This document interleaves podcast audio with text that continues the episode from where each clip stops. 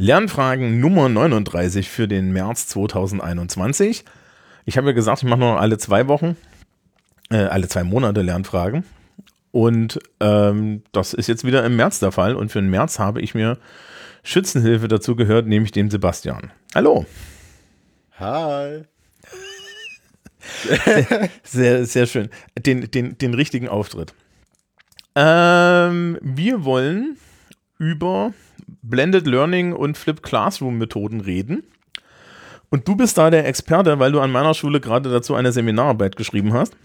Und, ähm, genau, ja. Und ich habe mir gedacht, bevor, bevor ich das hier alleine erzähle, können wir das auch gemeinsam erzählen.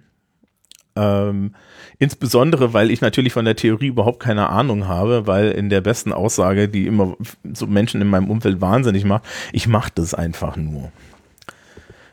Ja. Wobei man natürlich auch sagen muss, richtig viel Theorie steckt da eigentlich nicht dahinter.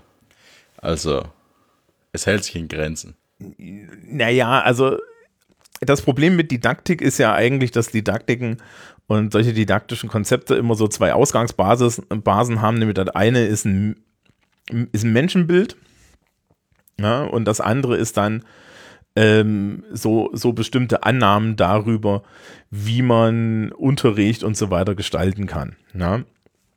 Und die, die, die Basis in der Mitte ist ja die Idee, äh, der, der klassischen Schule, also 45 Minuten Stunden, ja, Lehrkraft vorne, Schülerschaft hinten und ähnliches.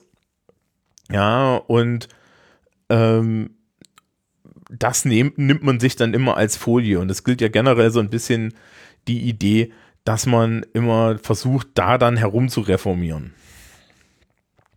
Aber. Ja, gut, dann äh, passt es, glaube ich, auch mit der Theorie dahinter. Das hört sich dann ganz gut an. Ja, also ich meine, wie, wie kam es denn zu der Idee?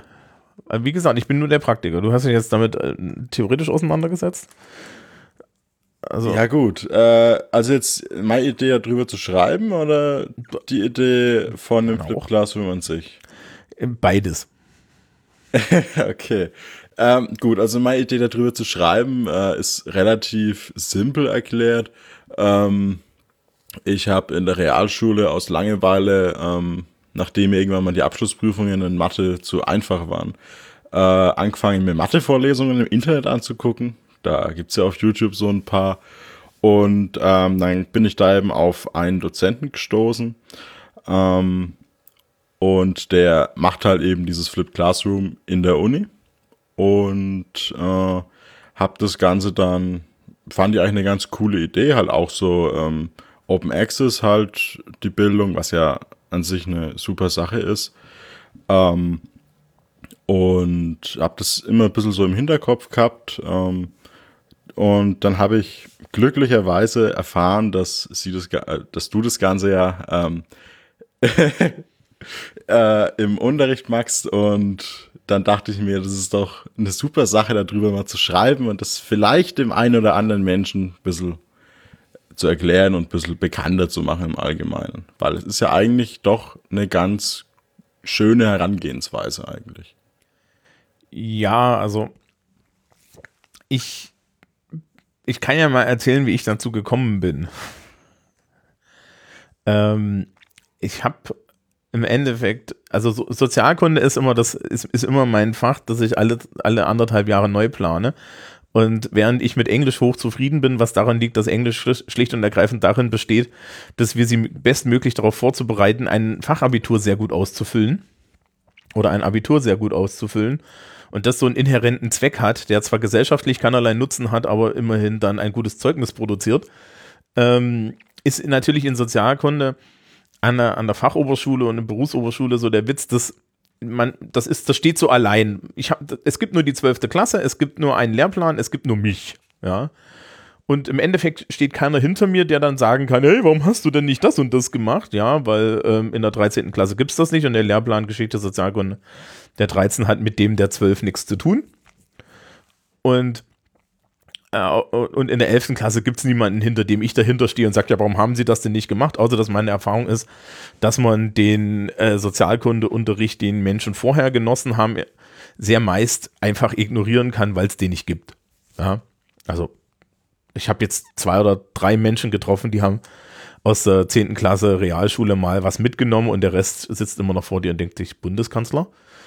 Ja, also das ist immer noch so ein bisschen ein ja, Problem. Also das, das deckt sich auch sehr eigentlich mit meinen Erfahrungen aus der Realschule.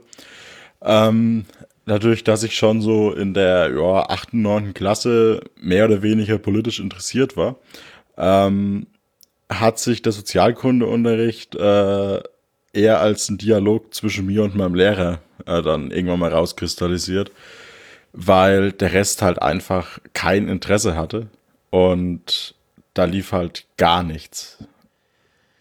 Ja, wobei man ja das Interesse theoretisch auch wecken kann. Ja, also das wäre ja so die Aufgabe der Lehrkraft. Also, aber das ist nicht einfach. Und natürlich mit 16, ja, 16, ne, und, und auch kommt immer ein bisschen so drauf an, welchen sozialen Status und Hintergrund so die Menschen haben, ist es schwierig.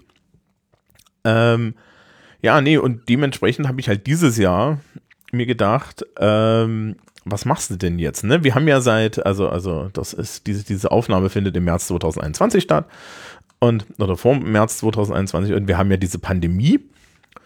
Und dann stand ich vor dem Problem, was mache ich denn jetzt in der Pandemie? Ne? Ich habe letztes Jahr natürlich irgendwie noch ein bisschen Sozialkunde gemacht. Und dann kam halt äh, der, der März-Lockdown 2020 und jetzt zum Anfang des neuen Schuljahres hatte ich halt das Problem, was zur Hölle mache ich, damit ich ähm, pandemiefesten Unterricht habe? Weil eine Sache ist klar, die Idee, dass du jede Woche in, ein, in einen Klassenraum reinläufst und dann irgendwie jemanden irgendwas erzählst, das wird es halt nicht geben. So, jetzt muss man natürlich so ein paar Außenbedingungen wissen das erste ist, wir haben eine Lernplattform. In unserem Fall benutzen wir die VIBOS, die virtuelle Berufsoberschule, äh, und nicht MEBIS, was so die, die bayerisch sanktionierte Lernplattform, die große ist. Die VIBOS ist auch sanktioniert, aber die ist halt eigentlich äh, für, nur für berufliche Oberschulen gedacht, aber wir dürfen die halt benutzen. Und dann ähm, gibt es halt, was für mich spezifisch ist, habe ich den kleinen Luxus, meinen kompletten Sozialkundeunterricht als Podcast im Internet stehen zu haben und den kleinen Luxus, das auch noch mit einer, äh, mit einem Blog dabei zu haben. Das ist so ein Projekt, das läuft jetzt seit sieben Jahren. Äh, die meisten Menschen, die das hier hören, wissen, dass das existiert. Also ich werde jetzt hier nichts verlinken, ja. Aber im Endeffekt war das halt so mein Bonus. Und dann habe ich mir gedacht, ja, was machst du denn jetzt? Ich zentriere das jetzt halt alles um die Podcasts drumrum und baue mir meinen Unterricht im, äh, in der VBOS auf. Aber wenn ich das alles habe, dann muss ich es ja nicht mehr in der Schule machen. Und so bin ich dann im Endeffekt bei der Idee von, von, von im Endeffekt einem ja, Blended Learning Flip Classroom Ding gelandet. Also Blended Learning ist ja die Idee, dass man äh, eine Lernplattform, ein, irgendwelche Internetquellen, irgendwelche, ex, äh, irgendwelche nicht synchronen Quellen für Schülerinnen und Schüler mit dem Unterricht teilt. Und äh, Flip Classroom ist die Idee, dass die Erarbeitung halt hauptsächlich daheim stattfindet. Und das hat sich jetzt in den letzten hm, hm, drei, vier Monaten, die wir jetzt so in diesem Schuljahr sind, immer wieder als sehr glücklich herausgestellt. Ähm, und also so, so, bin ich da drauf gekommen. So. Ja, und äh, eigentlich so genau dieser, dieser Aspekt, ähm, ich muss doch jetzt nicht äh, Sachen fünfmal erzählen, Ähm, das war ja eigentlich, das war auch zum Beispiel so dieser Grundgedanke ähm, vom Christian Sparnagel, ich sage jetzt einfach mal den Namen, mhm. äh, der ist halt äh, Mathe-Professor an der PH in Heidelberg. Und ähm, dann hat er halt einfach einen Studenten gesagt, ey, äh, du setzt dich da jetzt mit einer Kamera rein und filmst mal, filmst die Tafel ab. Und fertig waren die ersten Videos, was ja auch prinzipiell erstmal vollkommen reicht. Ähm, also das ist ja alles äh, ohne jetzt großartigen Aufwand eigentlich verbunden. Ne? Ja, äh, gut. Wir müssen jetzt ja so ein bisschen darüber reden, ähm, was das denn jetzt eigentlich bedeutet. Also, die, die grundlegende Idee ist, ich verlagere die sogenannte Erarbeitungsphase des Unterrichts Weiß ich nicht, hast du, hast du dich für deine Arbeit mit den Phasen des Unterrichts auseinandersetzen dürfen?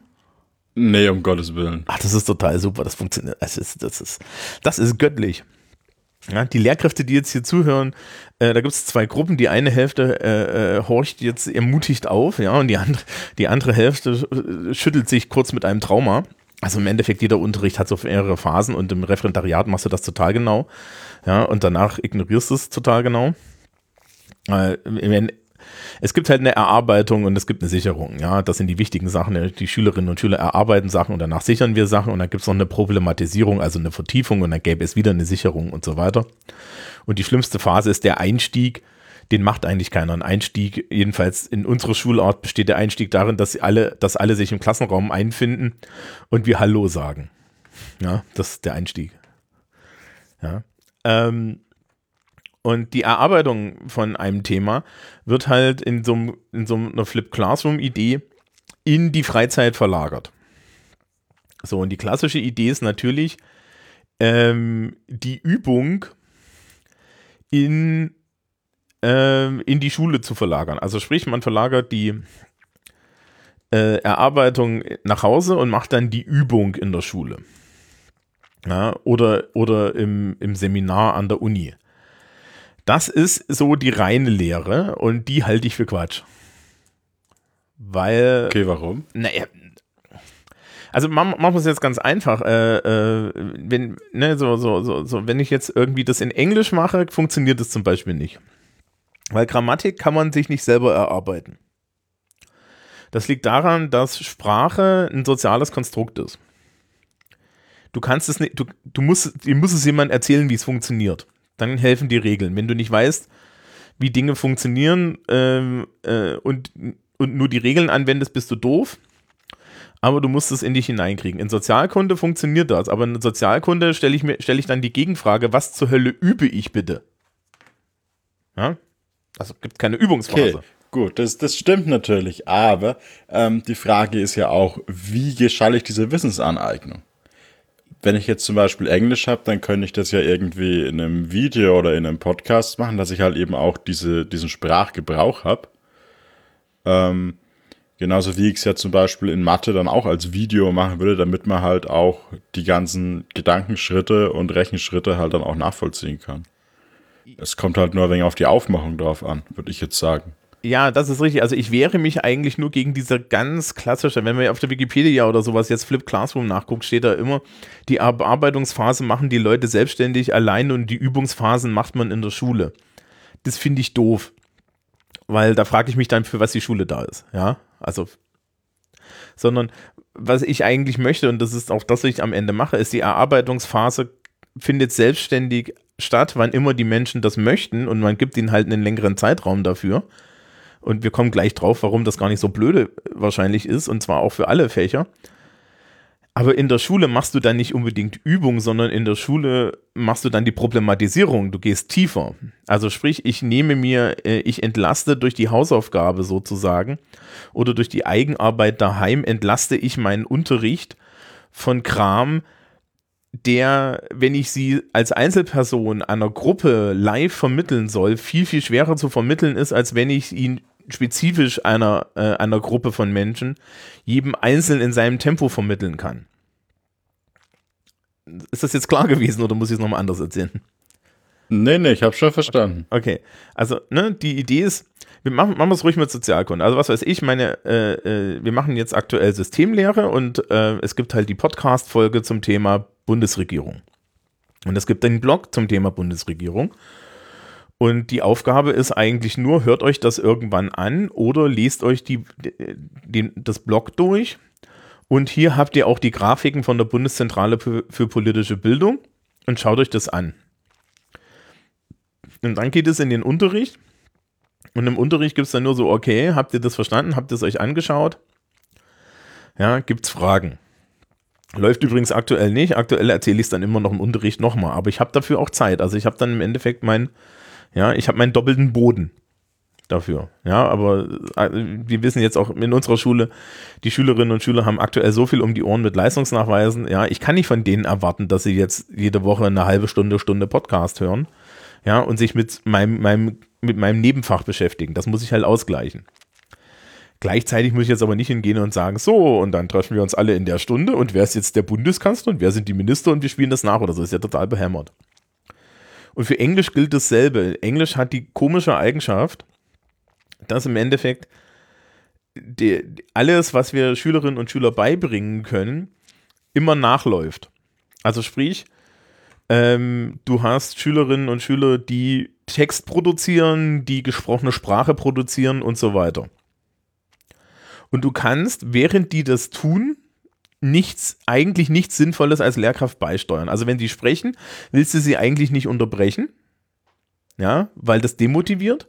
Und wenn sie schreiben, ist es noch schlimmer, ja. Also es gibt nichts Nutzloseres, als wenn, wenn Menschen, was weiß ich, so ein Material-Based Writing oder so einen Aufsatz oder so schreiben und du nach der Hälfte der Zeit hinter denen rankommst, ihnen über die Schulter zeigst und sagst, der Satz ist falsch. Das macht die Leute total unsicher und der nächste Satz wird nicht besser.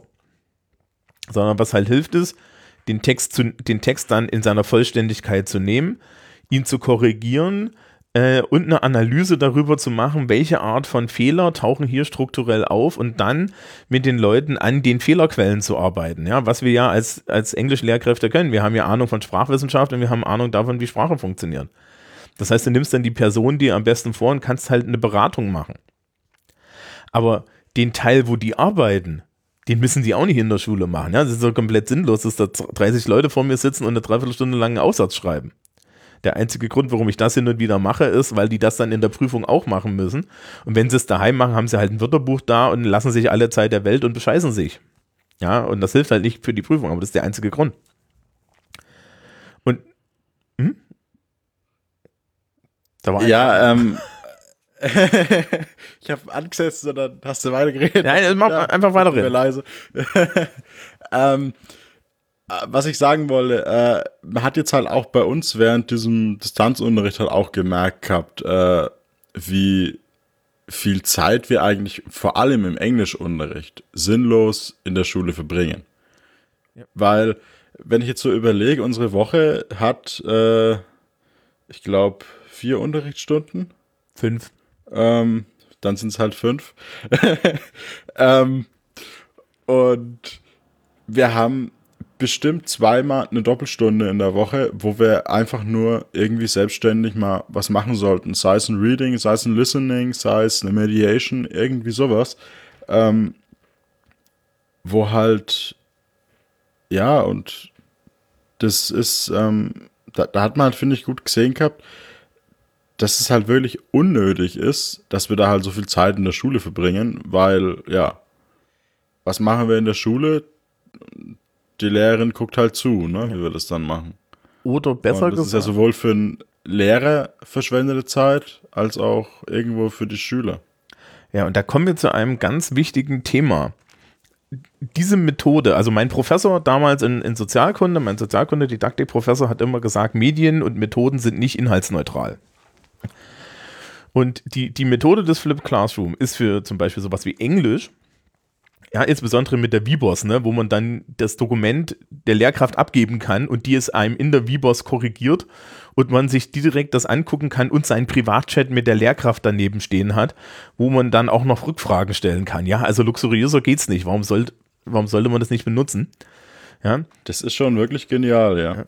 Ähm, aber gleichzeitig, jetzt denk mal an Mathe. Mathe funktioniert überhaupt nicht so. In Mathe bringt dir eine nachlaufende Korrektur gar nichts. In Mathe bringt dir eigentlich eine, äh, eine Prozesskorrektur was. Also ne, das, was ich gerade für Englisch geschildert habe. Englischlehrer läuft rum, guckt dir über die Schulter und sagt, guck da nochmal hin. Dieser Satz ist falsch. Das funktioniert ja, beim Sprachen ja. nicht. In Mathe ist es super. Ja, in, in Wirtschaft, so BWR, ja, wenn man irgendwie da so in seinen Rechnungen verstrickt ist. Ja, ja so viele Rechnungen gibt es da mittlerweile nicht mehr. Ja, aber trotzdem, es ne? Also, geht ja alles viel auf verbale Lösungen mittlerweile. Aber auch, aber auch ähm, da. Aber ich, ich verstehe den Gedanken, ja. Ne, also, ähm, mhm. dass man sich halt quasi nicht irgendwie weil man irgendwas irgendwie nicht ganz verstanden hat, dass man sich das halt nicht irgendwie falsch aneignet, sondern dass du halt quasi von vornherein gleich halt korrigiert wirst. Ja, ich würde es so formulieren. Es gibt ähm, Unterrichtsfächer, die sind prozessorientiert. Also sprich, die Didaktiken müssen sich mit dem Prozess, mit dem Prozess äh, beschäftigen, den Schülerinnen und Schüler im Kopf ausführen. Das ist zum Beispiel in Mathe der Fall, das ist in Wirtschaft der Fall, äh, in Physik zum Beispiel der Fall, ja, in Bio und so. Also in naturwissenschaftlichen Fächern, wo es um die Frage geht, einen, einen Ablauf zu verstehen und einen Ablauf in seiner Struktur zu erkennen. In, und dann gibt es andere Fächer, wie zum Beispiel Sozialkunde, wo es im Endeffekt immer auf der einen Seite, da gibt es Wissen und auf der anderen Seite gibt es Bedeutung des Wissens. Und das, das kann ich natürlich trennen und ich kann dann den Leuten sagen, hier ist dein, hier ist dein Wissen, ne? hier ist dein Podcast, hier ist der grundlegende Inhalt, den du brauchst. Und ich habe dann Zeit, mich um die Bedeutung zu kümmern, weil für die Bedeutung braucht man Menschen, mit dem man kommuniziert, mit dem man diskutiert und so weiter. In Englisch ist es nochmal wieder anders. Ähm, da habe ich im Endeffekt die Person, die die Sprache produziert und, und den, den Lehrer oder die Lehrkraft, die dann die Sprache, ja, die die Sprache korrigiert. Das ist wie ein Musikinstrument zu lernen. Ja, wenn du ein Musikinstrument lernst, spielst du deinem Lehrer etwas vor und der Lehrer sagt dann, das war noch nicht gut, mach das nochmal. Ja, und der spielt dir dann, ähm, also ich habe Schlagzeugspielen gelernt, da war das zum Beispiel, mein, mein Schlagzeuglehrer hat mir dann die Phrase, ja, die ich da irgendwie auf der Trommel oder sonst was falsch gemacht hat, hatte, hatte mir die dann vorgestellt und hat gesagt, guck auf das Timing. Oder, und hat mir eine Strategie an die Hand gegeben. Ja, zähl mal hier laut mit und so. Und in Englisch ist es im Endeffekt genau dasselbe. Ja, jedes Mal, wenn Sie das und das machen, ja, nehmen Sie zum Beispiel nicht für das Wort vielleicht das Wort maybe, sondern das Wort perhaps, weil wenn Sie das Wort maybe ver verwenden, verwechseln Sie das mit maybe und das eine schreibt man auseinander, das andere zusammen und wenn Sie ein anderes Wort für vielleicht verwenden, machen Sie den Fehler nicht. Ja, und solche Strategien, das heißt also, wir haben unterschiedliche Arten von Unterrichtsfächern und für manche funktioniert Flip Classroom gut, meine. Und es gibt halt auch welche, ja, also die Mathe- und, und Physikkollegen würden sagen, naja, das funktioniert teilweise, es funktioniert teilweise nicht. Weil natürlich kann ich als, als Physikkollege jetzt hingehen und kann sagen, ja, ihr schaut euch ein Video an von einem Versuch oder so, ja, und analysiert das, aber äh, wenn es dann darum geht, das in zum Beispiel eine Rechnung zu übertragen, wo es dann also mathematisch wird, dann hat man ein Problem. Also es ist, es ist, nicht, eine, ist nicht eine klare Lösung hier dabei. Ja, das, das stimmt natürlich, wobei es aber ähm, natürlich auch immer stark von der Lehrkraft variiert, ne? ob das halt überhaupt was für sie ist. Ja, das Weil, ist das Nächste. Also wenn du, no, wenn, wenn, wenn, wenn du so einen Kontrollfindel hast. Genau, es, es muss halt einfach so zur Persönlichkeit passen, aber ja auch zu den Schülern, weil die müssen da ja schon Selbstständigkeit auch mitbringen. Das ist ja nicht zu unterschätzen. Genau, und da ist meine These, dass wir jetzt mit diesen Flip Classroom Sachen zumindest teilweise äh, in ein Sozialisationsproblem bei den Schülerinnen und Schülern laufen. Weil natürlich Schülerinnen und Schüler in Deutschland ja, so sozialisiert sind, dass sie ähm, ja eben nur teilweise Eigenständigkeit haben, ja. Also ich habe so, schon so oft Menschen erlebt, die halt eigentlich darauf trainiert wurden, nicht eigenständig zu sein, sondern halt sehr schön einfach nach Schema F irgendwelche Sachen irgendwo einzutragen und die komplett aufgeschmissen sein, äh, waren, wenn man ihnen Freiheiten gibt. Und natürlich ist, ist jetzt der Wunsch im Endeffekt der, äh, dann einfach sein, den Teil seines Unterrichts zu ignorieren, äh, relativ hoch, wenn man, äh, wenn man weiß, dass es da einen doppelten Boden gibt. Und da muss man natürlich auch dazu sagen, ja, ich habe ja vorhin gesagt, dass ich aktuell dann den Leuten nochmal erzähle, ja, ähm, nochmal noch mal, noch mal im Zweifel auch in der Unterrichtsstunde erzähle, was ich eigentlich in der Vorbereitung ihnen schon erzählt hat. Und wenn man jetzt die reine Lehre vertritt, müsste man natürlich an der Stelle sagen, ja, das machst du nicht, sondern du lässt die halt alle rein. Ja, also ja das, das geht nicht, ja. Aber das ist halt dann auch wieder so ein Ding, das kannst du halt in der Schule auch nicht machen. Genau. Also als universitäre Methode kannst du das machen. Das heißt, ich als Dozentin und so, meine Damen und Herren, ich werde nach Zeit bezahlt. Viel Spaß. Ja. Ich, ich habe eine Verantwortung, sozusagen. Auf der anderen Seite komme ich interessanterweise mit ähm, so dieser Flip Classroom Methode einer anderen Verantwortung besser nach als je zuvor. Ich habe nämlich den perfekten Hefteintrag. Denn der steht jetzt in der Lernplattform. Das ist alles nachvollziehbar. Und das ist ja ziemlich cool. Und ich habe nicht mehr dieses Problem, dass Leute zu mir sagen, haben Sie noch mal das Arbeitsblatt? Weil, das ja. ist natürlich wirklich nicht schlecht, ja. Ähm, ich meine, da ist halt zum Beispiel auch so von diesem ganzen Flip Classroom-Ding, äh, wenn man jetzt halt zum Beispiel mal krank ist, man verpasst jetzt nicht allzu viel. Ja. Äh, ich würde sagen, gar nichts. Also, ich habe jetzt in der äh, wir haben ja jetzt noch hier so Wechselunterricht geteilte Klassen und ich habe eine Klasse, da ist eine Gruppe dauerhaft daheim. Also die wechseln nicht im täglichen Rhythmus, sondern aus schulorganisatorischen Gründen sind die immer daheim. Die haben das jetzt aber auch schon länger geübt. Und mit denen gilt halt, ihr guckt in die Vibos, da gibt es einen Plan und ähm, da steht dann halt auch teilweise drin, okay, wir üben jetzt nochmal ein Listening oder so, sucht euch noch ein Listening raus und dann machen die das selbstständig und in einer Menge, wie sie das möchten. Und das funktioniert gut. Es ist aber auch eine BOS-Klasse mit sehr wenig Leuten, die auch tatsächlich zum größten Teil die, die, die Lernkompetenz dafür mitbringen. Also ich habe da Glück. Ja, gleichzeitig. Ja, gut, und genau hm? Das ist ja diese, dieser Punkt, was ich ja gesagt habe. Die, die müssen halt einfach schon so eine gewisse Eigenverantwortung, eine gewisse, ähm, gewisses Zeitmanagement und so halt mitbringen. Und dann kann man, dann entfaltet eigentlich die Methode erst so richtig ihre komplette Wirkung.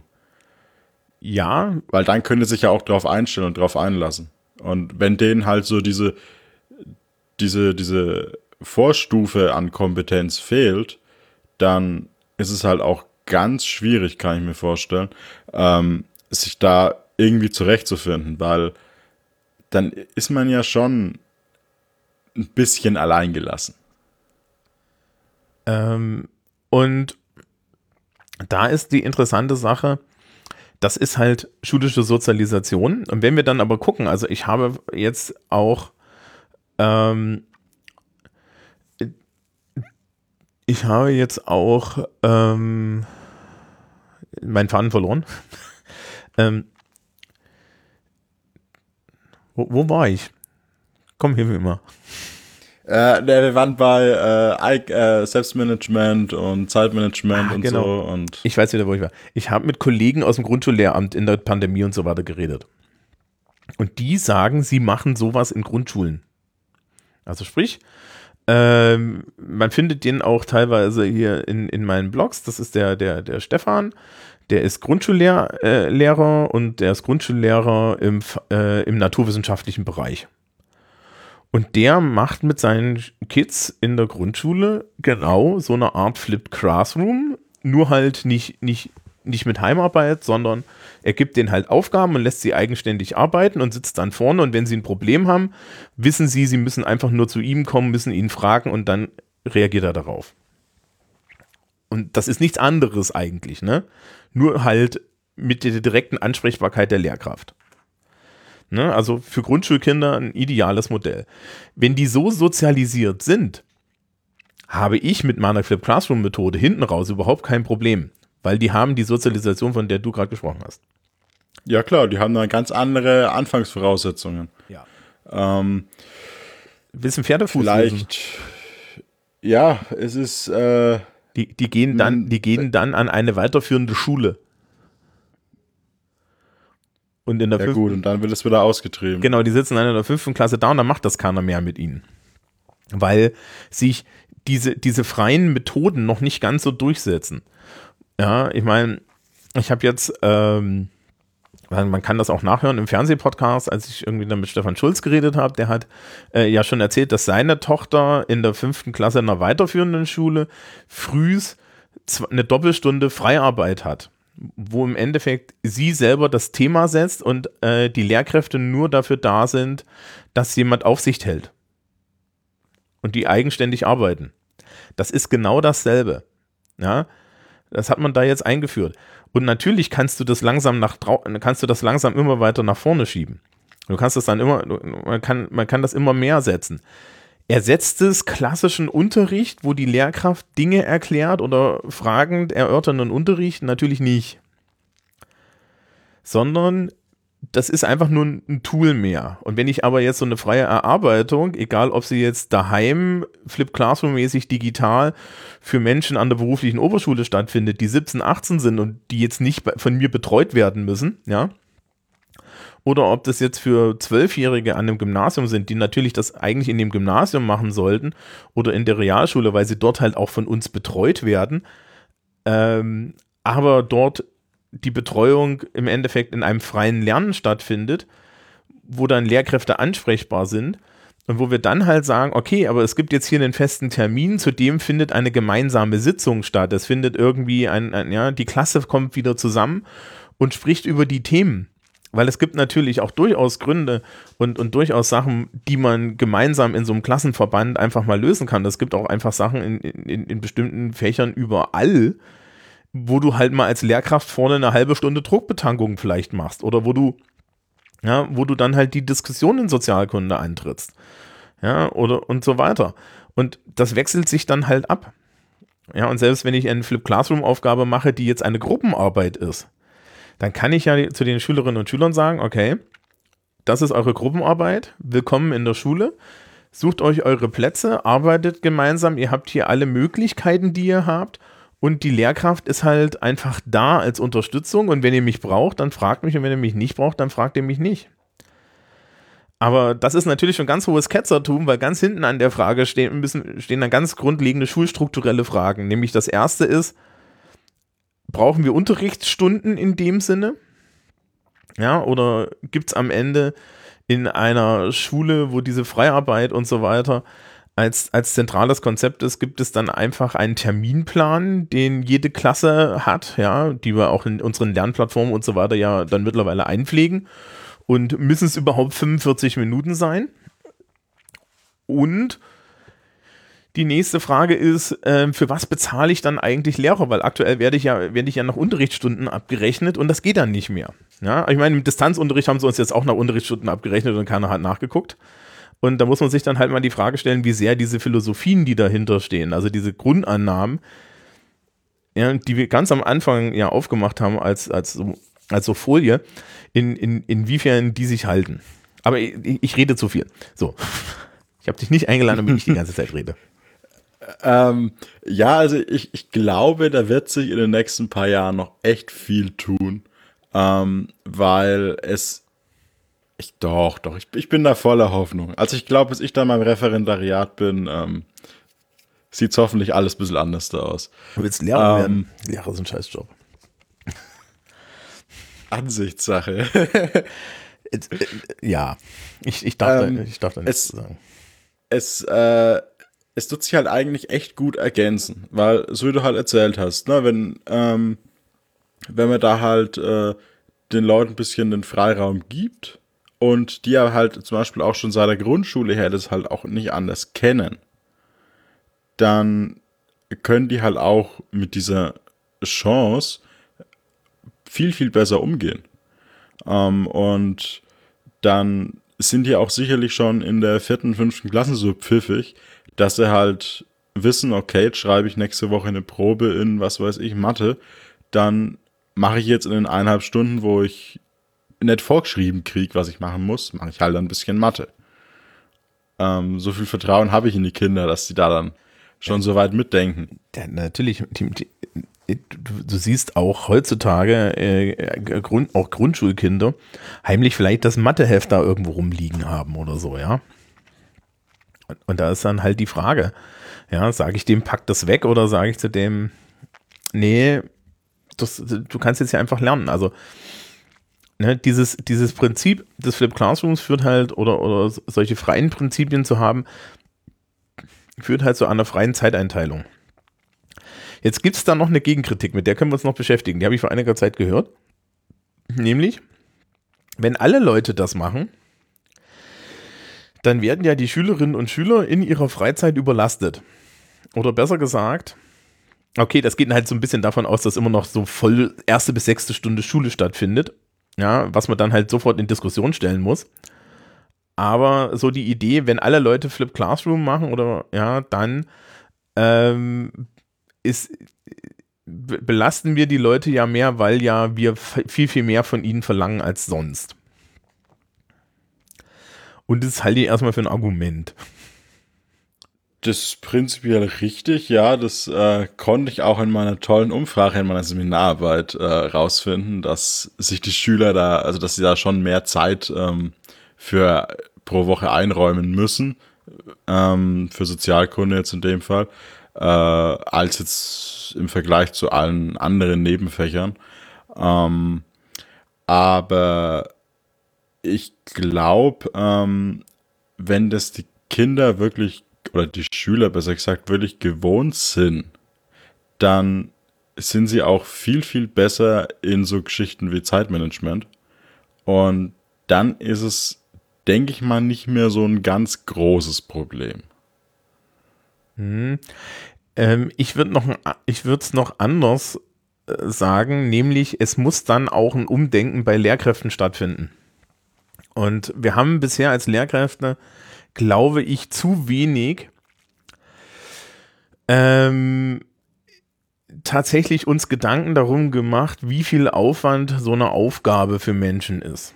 Also, ja, du gibst leichtfertig mal irgendwie drei Aufgaben aus dem Englischbuch auf. Ja, hier so, ja, unsere Englischbücher, ich glaube, ja, das ist ja in der 13. Klasse dasselbe, hat, haben zum Beispiel so eine, äh, so, so Doppelseiten und da geht, ist immer ein Text und das ist ganz viel Vokabular drin und auf der, auf der anderen Seite sind so drei Vokabularaufgaben, die dann mit diesen Wörtern in dem Text arbeiten. Und da ist es natürlich total sinnvoll, als Lehrkraft hinzugehen und zu sagen, so, hier alle diese Wörter, die schreibt ihr raus, übersetzt ihr euch, schreibt euch in euer Vokabelheft und ihr macht die drei Aufgaben. Das ist aber je nach Kompetenz des Schülers oder der Schülerin, ja, reden wir da von 60 bis 180 Minuten Arbeit. Ja, also wenn das jemand ist, der wirklich mit dem Text schon nicht zurechtkommt, weil er kann nicht so gut Englisch, ja, ähm, und der muss diese ganzen Wörter nachschlagen und muss dann erstmal nochmal noch mal nachschlagen und muss das alles aufschreiben und dann die Aufgaben und dann muss er wieder in den Text gucken. Und das alles natürlich gerne noch nach Tagen, wo man nicht 13 Uhr nach Hause kommt, sondern 15.15 Uhr 15 und wenn der Bus angekommen ist, 16 Uhr. Dann müssen wir uns die Frage stellen, ähm, hat denn die Lehrkraft überhaupt einen Überblick darüber? Und ich glaube, diese, diese, also was mir auch bei mir selber aufgefallen ist, äh, sich in der Vorbereitung seiner Unterrichtssequenzen die Frage zu stellen, wie viel hiervon ist denn eigentlich schaffbar, zumutbar und so weiter? Kommt dir mit, mit so einer Flip Classroom Methode viel, viel mehr, als wenn du ähm, vor einer Klasse stehst, einfach was erzählst und glaubst, das kommt an. Weil das ist ja die große Illusion. Ja, das ist die, gro die, die, große Illusion, die du als Lehrkraft hast, ist, du stellst dich an die Tafel, du erzählst eine Dreiviertelstunde was und dann hat jeder verstanden. Ich meine, wir wissen alle, dass es nicht stimmt. Ja, also das ist, das ist Schwachsinn. Da, da muss ich nur an so ein paar Lehrer denken, ähm, die ich jetzt lieber nicht nennen will. Nee, das äh, ist öffentlich hier. Das ist. Äh, Aber man das fällt, ist, das ist Geschmack. man fällt da rein. Das ist genau dasselbe. Ähm, eine meiner Hassfragen von Schülerinnen und Schülern ist, ist die Schulaufgabe schwer oder leicht? Ich kann das nicht beantworten. Ich habe einen Abschluss da drin. Nichts ist für mich schwer oder leicht. Es wäre wirklich eine Katastrophe, wenn ich als Lehrkraft an so einer Englischschulaufgabe scheitern würde. Ja? Ich meine, dann, dann, dann, dann, habe ich ja den Job nicht verdient, aber gleichzeitig bedeutet das halt auch, dass ich keine Einschätzung geben kann, wie Menschen mit einer Schulaufgabe zurechtkommen. Wir tun unser Bestes, ja, äh, aus Erfahrung heraus da so ein, so ein Niveau zu finden. Aber das schwankt halt auch sehr. Ja, und es ist multi multivariat. Und darüber wird zu wenig nachgedacht. Ich glaube auch tatsächlich, dass man gar nicht so, so hohe Anforderungen und so viel Inhaltsdruck, Betankung und so weiter machen muss.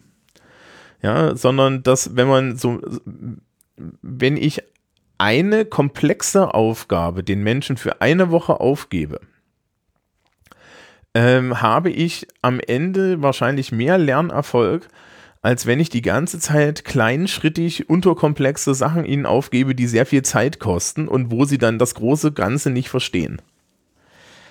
Und die Art von Denken muss dann aber sich halt auch ändern. Ne? Also das, das das heißt also, wenn du, ja, wenn mehrere Lehrkräfte Flip Classroom machen, heißt es halt auch, dass sie, dass sie mal darauf an, aufeinander Acht geben müssen, was sie da machen. Und da sind wir dann halt auch bei Sachen, wo ich sagen muss, da ist unsere Schule ganz gut drin, aber ich weiß, dass so viele andere Schulen nicht sind. Nämlich, dass Lehrkräfte miteinander reden. Darüber, was sie tun, wie viel sie tun und so weiter und so fort.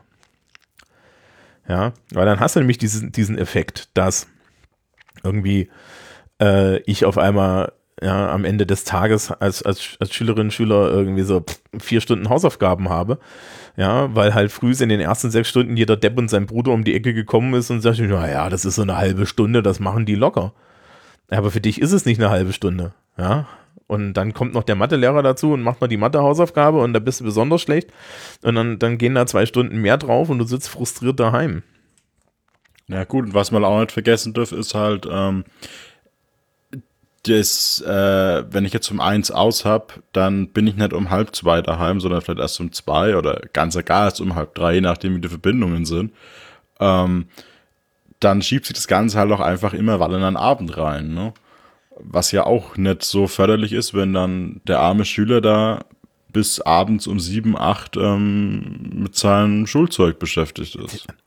Du bist, du bist doch schon nach, nach also ja, äh, die, die, die Arbeitslast in so einem Schultag ja, ist für Lehrkräfte größer als für Schülerinnen und Schüler. Aber trotzdem, nach sechs Stunden Unterricht bist du erstmal platt. Ja, insbesondere wenn du es halbwegs ernst meinst als Schülerin oder Schüler. Und das ist natürlich an unserer Schulart noch mehr so der Fall. Aber auch an anderen Stellen einfach nur dort zu sitzen, ja, und da irgendwie halbwegs mitzugehen und die ganze Zeit angesprochen werden. Und wir wissen ja, wenn man in so einem Klassenraum drin sitzt, wird man die ganze Zeit auch noch von der Lehrkraft angequatscht. Ja, und wenn dann irgendwie die Hälfte der Lehrer auch noch sagen, ja, hier ist eine Aufgabe, macht mal diese Aufgabe, dann arbeite ich da kognitiv schwer dann mache ich irgendwie noch Mittag, dann komme ich nach Hause, dann habe ich irgendwie soziale Interaktion und dann muss ich das nochmal tun. Das ist vielleicht ein bisschen viel. Ja, wenn ich stattdessen sage, okay, du machst die Erarbeitung daheim, ja, dafür hast du jetzt hier Zeit und vormittags gehe ich dir nicht auf den Sack. Du machst das eigenständig, du hast mehr Freiheit und so. Aber hier ist eine Deadline und die Deadline ist hart und da erwarte ich eine Performance ja, und da kann ich dann noch gerne auch Noten, Noten dran knüpfen und irgendwie eine Leistungserhebung dran knüpfen. Dann ist das doch ein komplett anderer Schnack. Ja, dann ist das doch total super. Dann könnte ich ja jetzt irgendwie hingehen und könnte sagen, ja, ähm, äh, die, die, dieser Zeitausgleich passt. Und das tut es dann halt mit, mit klassischen Lehrerlogiken nicht. Das heißt also, wenn wir solche neuen Didaktiken uns annehmen und vor allen Dingen die auch in der Breite immer mehr einsetzen, braucht es, also müssen bedingte, bestimmte Sachen auch so in Lehrersozialisation fallen. Zum Beispiel dieses Einzelgewurschtel, was viele Lehrkräfte machen. Ne? Du hast es an vielen Schulen, dass da jeder so sein eigenes Ding macht. Das ist total gräuslich. Ja. Ähm, und halt auch solche Ideen, äh, wie, wie sich, sich die Frage zu stellen, okay, wie schneide ich denn jetzt meine Inhalte so, dass die anspruchsvoll sind, aber halt auch in einer gewissen Zeit zu schaffen sind? Und was muss ich denn eigentlich alles den Leuten beibringen, ja? Und was muss ich in Anwesenheit machen und was kann ich auslagern? Und so. Na gut, aber je mehr ich ja ähm, von der Präsenz auslagere, desto mehr muss ich ja dann auch diese klassische Struktur von Schule aufweichen, weil ich kann ja nicht von den Schülern verlangen, dass sie da äh, Montag bis Freitag von acht bis eins in der Schule sitzen und dann Nachmittag noch irgendwelche Aufgaben machen. Ähm, ja, das, das, ist halt dann so eine strukturelle Sache, ja, der man sich halt mal annehmen müsste. Ja, da komme ich, da komme ich jetzt bei, da komme ich jetzt bei meiner, bei einer von mir schon des, des Öfteren jetzt formulierten äh, Forderung heraus, nämlich, dass man jetzt endlich in der Schule äh, den Betreuungsaspekt vom Bildungsaspekt trennt. Also ich, werde, ich finde schon ewig Klasse, Unterrichtsstunden total bescheuert. Ja. Warum 45 Minuten? Kann mir das irgendjemand erklären? Ja. Das, das, da ist dann die Antwort, das ist historisch so gewachsen, ja. Also mit dem Argument müssten wir eigentlich auch noch auf Kreidetäfelchen oder Wachstafeln schreiben. Ja, also das weil nicht, ja. Ähm, das, das hat keinen Sinn. Wenn wir jetzt sagen, Schule hat, ein Bildungs-, hat eine Bildungsfunktion, hat eine Selektionsfunktion, hat aber auch eine Betreuungsfunktion für Eltern, diese Betreuungsfunktion für Eltern können wir doch in jeglicher Art machen. Ja? Die Kinder kommen frühst durch die Tür. Und was die dann in der Schule machen, ist ja eigentlich erstmal für die Eltern egal, solange es einen Bildungserfolg hat. Also das muss doch nicht in 45 Minuten Abständen laufen. Jetzt mal so gesprochen. Ja, ja stimmt schon, ja. So, man könnte ja hingehen und sagen, okay, die, ja, bis äh, willkommen, es ist um 8, ja, ähm, um 9 um 9 ist Mathe von 9 bis 10. Da seid ihr bitte in, in dem und dem, in dem und dem Raum. Und zwischendrin dürft ihr jetzt die erste Stunde hier in diesem von mehreren Menschen, ja, von mehreren Lehrkräften, respektive vielleicht auch Sozialarbeitern, weil Sozialarbeiter haben halt eine andere Ansprachemöglichkeit. Ja, das wäre vielleicht sogar die schlauere Alternative, anstatt eine Lehrerin zu setzen. Nee, ja, du willst beide haben. Du willst nämlich jemanden haben, der, der fachlich kompetent ist und du möchtest vielleicht ja, jemanden gut, haben, der, so, der menschlich kompetent ist. Und, äh, ja, man braucht dann auch schon dieses fachliche, stimmt schon. Ne, also du möchtest im Endeffekt die Möglichkeit haben, dass die Kinder sich vielleicht an jemanden wenden können, wenn sie ein, ein soziales oder ein Erziehungs, ja, oder wenn es ein Erziehungsproblem gibt und du möchtest gleichzeitig aber auch Menschen haben, an die sie sich wenden können, wenn es ein Bildungsproblem gibt. Und Bildung und Erziehung sind doch sehr unterschiedliche Dinge. Aber das ist überhaupt kein Problem. Du hast dann halt mehrere Räume, du kannst dir, ja, äh, man kann halt so weit gehen, dass man sagt, äh, man reduziert die Menge an Klassenräumen und erhöht die Menge an verschiedenen Räumen. Ja, also was weiß ich, ne, auch auf die Gefahren, dass ich jetzt Hippie-Punkte bekomme. Man könnte zum Beispiel einen Ruheraum einbringen, ja. Man könnte halt auch sagen, es gibt mehrere äh, Konferenzräume äh, unterschiedlicher Größe, wo Menschen Gruppenarbeiten machen können, miteinander arbeiten können. Ja, die auch entsprechend ausgestattet sind, wo halt ein anständiges WLAN drin steht, wo ein Rechner drin steht und so weiter. Ja, das wäre doch total ideal, wenn ich mir überlege, ich gebe jetzt Menschen äh, eine zweiwöchige Gruppenarbeit auf. Das habe ich öfter schon gemacht. Ja, da gibst du ihnen eine zweiwöchige Gruppenarbeit auf.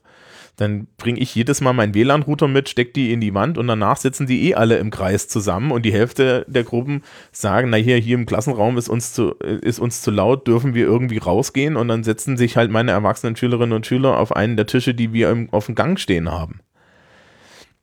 So, und als Lehrkraft läufst du dann vielleicht einmal durch, um ansprechbar zu sein, aber die wissen, dass sie auch kommen können. Ja, und dann kannst du halt noch sagen, okay, ich hätte hier gern irgendwie einen Zwischentermin und fertig ist und du kannst halt was Sinnvolleres machen. Mein Erleben im Distanzunterricht war ja im Übrigen auch, dass ich tatsächlich im Distanzunterricht viel mehr gearbeitet bekommen habe, als ich in der Schule gearbeitet bekomme. Weil die, weil der Abstand zwischen meinem Unterricht und der, äh, ja, und meinem, meiner Technik, also meinen Computern und so weiter, mit denen ich dann tatsächlich auch gut arbeiten kann, wo ich meine ganzen Unterlagen habe die liegen ja nicht auf den Schulrechnern. Ja, ähm, war halt null. Ja, du hast das MS Teams angemacht oder ne, äh, äh, hast deine Videokonferenz gehalten und dann hast du es wieder ausgemacht und hast irgendwie mit deinem Text weitergearbeitet. Und das ist natürlich auch etwas, was wir dann in, in, in Schulen für Schülerinnen und Schüler machen können. Ja, und dann haben die halt eine Stunde Mathe, ja, und wirklich eine Zeitstunde und dann äh, äh, und nach der Stunde Mathe haben sie wieder zwei Stunden irgendwie Alleinbeschäftigung und dann kommt irgendwie ja, die, die Sportsektion am Nachmittag oder es kommt irgendwie der Ethiklehrer vorbei und lädt in ein, ja, und lädt irgendwie dann auch vielleicht in einen Raum, der, der zur Diskussion mehr anregt als ein Klassenraum, wo Leute im Kreis sitzen können, ja, wo die Stühle vielleicht auch mal ein Polster haben und so zum Ethikunterricht. Und fängt das an mit, ja, sie haben ja die letzten zwei Wochen ja, diese, diese 20 Seiten von Aristoteles lesen sollen. Was ist denn, was, was ist denn ihnen aufgefallen? Und das ist halt ein ganz anderer Unterricht, als wir das jetzt machen. Ja, also das ist halt auch anspruchsmäßig eine ganz andere Schnack. Aber das ist dann halt auch etwas, wo ich dann sage, okay, ja, das ist Bildung fürs 21. Jahrhundert, weil viele ja, Dinge. Also das, das hört sich zwar alles relativ gut an, aber es, es fühlt sich sehr utopisch an. Ja, es, äh, wenn du es nicht formulierst, ja. Also, es gibt diesen wunderschönen Film Field of Dreams von Kevin Costner. Mit Kevin Costner ist der. Ja, der, ist das ein Baseballspieler? Ja, genau, das ist das mit dem, das ist das, wo er die immer träumt, if you build it, they will come und dann fängt er an, ein Baseballstadion zu bauen, in, irgendwo auf so einer Wiese und dann tauchen da irgendwie die ganzen Baseballgrößen als Geister auf und spielen ein Spiel. Es ist pathetisch, aber if you build it, they will come. Ja, so. Und warum denn nicht? Ne? Also wir haben ja jetzt die Möglichkeit, hier so ein paar, so ein paar Pflöcke einzuschlagen und haben, wir haben halt die Wahl, wie das jetzt mit Schule weitergeht. Und ich glaube, das wird noch ein ganz, ganz lustiger Kampf. Ja, weil, naja, die Auflösung von Schule äh, und die Loslösung von, von lehrerzentrierten oder überhaupt Unterricht, wo die Lehrkräfte eine Rolle spielen, das sieht man ja jetzt schon. Ich habe ja die Beispiele schon genannt. Das fängt jetzt halt in den unteren Teilen der Schule an. Und dann werden wir mal gucken, wie lange dann irgendwie so, so, so, so konservativere Teile der Schulfamilie äh, sich dagegen wehren können, ja, und sich da auch daran ändern. Ich meine, sie haben jetzt schon alle, sind jetzt schon alle mehr oder minder in Remote-Unterricht und so weiter gegangen, da geht das auch. Gut. Hast du noch Fragen, irgendwas zu erzählen oder ähnliches? Also jetzt so spontan wüsste ich leider nichts. Okay. Gut. Du hast da am Ende noch eine, eine, eine, Untersuchung durchgeführt. Ich kann ja nicht so im Detail nachfragen, weil das waren meine Klassen. Ähm, was war so der grundsätzliche Tenor? Waren die damit glücklich oder waren die damit eher unglücklich?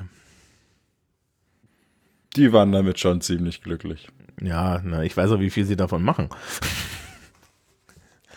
Aber es ist, es ist tatsächlich nicht schlecht, glaube ich.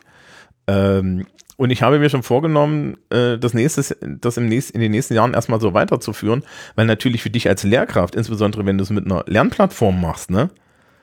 Ich mache nächstes Jahr keine Vorbereitung mehr. Das macht man einfach nicht mehr. Ich kann mich auf ganz andere Dinge konzentrieren. Weil ich muss halt nur in meine Lernplattform reingehen, ja, und sagen, kopiert diesen Kurs in diese Klassen. Und das bietet einem dann halt auch ganz andere Möglichkeiten, weil ich kann mich dann auf andere Dinge konzentrieren. Ich kann zum Beispiel mehr Korrekturen machen und mehr persönliche Betreuung. Das ist ja auch, und ich glaube, da, da wächst Schule auch noch sehr, ja. Also die, das Betreuungsverhältnis dieser Betreuungsschlüssel 1 zu 30 im schlimmsten Fall, das ist eine Katastrophe im 21. Jahrhundert, weil wir reden von der Individualisierung der Person und ja und, und der individuellen Förderung des Kindes und im Endeffekt haben wir immer noch einen, einen Modus, wo das gar nicht geht. Und dann können wir so den Rahmen schließen. Und Flip Classroom ist eigentlich schon ein guter Weg zu Individu zum individualisierten Lernen, weil wenn ich den Leuten in einem großen Zeitrahmen die Möglichkeit gebe, sich eigenständig Inhalte zu erarbeiten, dann ist das schon mal weiter, als wenn ich glaube, dass wenn ich das innerhalb von einer Dreiviertelstunde erzähle, eine gute Idee ist. Okay. Na dann, Sebastian, ich bedanke mich sehr bei dir. Gerne, gerne. So, wir müssen jetzt noch eine Sache erklären. Gerne nochmal. Das ist, das ist, das ist okay. Du, äh, noch eine, nein, du, du, willst Lehrer werden? Ähm, also ich, ich spiele mit dem Gedanken und es ist jetzt so momentan eigentlich schon auf der Liste ganz oben. Aber dann Gymnasiallehramt studieren und dann an die FOS gehen.